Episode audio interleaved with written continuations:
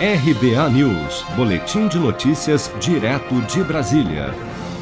Em visita à cidade de Russas, no interior do Ceará, o presidente Jair Bolsonaro afirmou nesta quarta-feira, durante mais um evento da Jornada das Águas, programa do governo federal de revitalização de bacias e de melhoria da infraestrutura sanitária em 10 estados do país, que o Auxílio Brasil, que substituirá o Bolsa Família a partir de novembro, terá sim o valor de 400 reais, mas que ninguém irá furar o teto de gastos ou fará alguma estripulia no orçamento para custear o benefício. Vamos ouvir.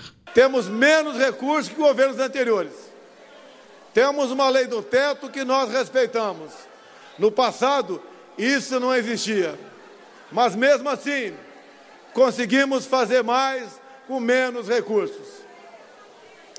Ontem nós decidimos, como está chegando ao fim o auxílio emergencial, dar uma majoração para o antigo programa Bolsa Família, agora chamado Auxílio Brasil, de 400 reais. Temos a responsabilidade de fazer com que esses recursos venham do próprio orçamento da União. Ninguém vai furar teto, ninguém vai fazer nenhuma estripulia no orçamento. Mas seria extremamente injusto deixar aproximadamente 17 milhões de pessoas com valor tão pouco no Bolsa Família. Horas mais tarde, em coletiva de imprensa em Brasília, o ministro da Cidadania, João Roma, também confirmou que o Auxílio Brasil será pago dentro do teto de gastos do governo, mas esclareceu, no entanto, que o piso de 400 reais será apenas para a população mais carente inscrita no cadastro único do governo.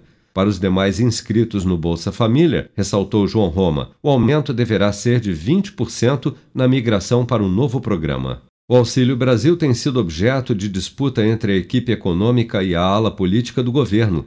Ministros que pretendem disputar a eleição em 2022, que correspondem a mais da metade do gabinete de Bolsonaro, e até o próprio presidente querem um valor de no mínimo 400 reais para o benefício.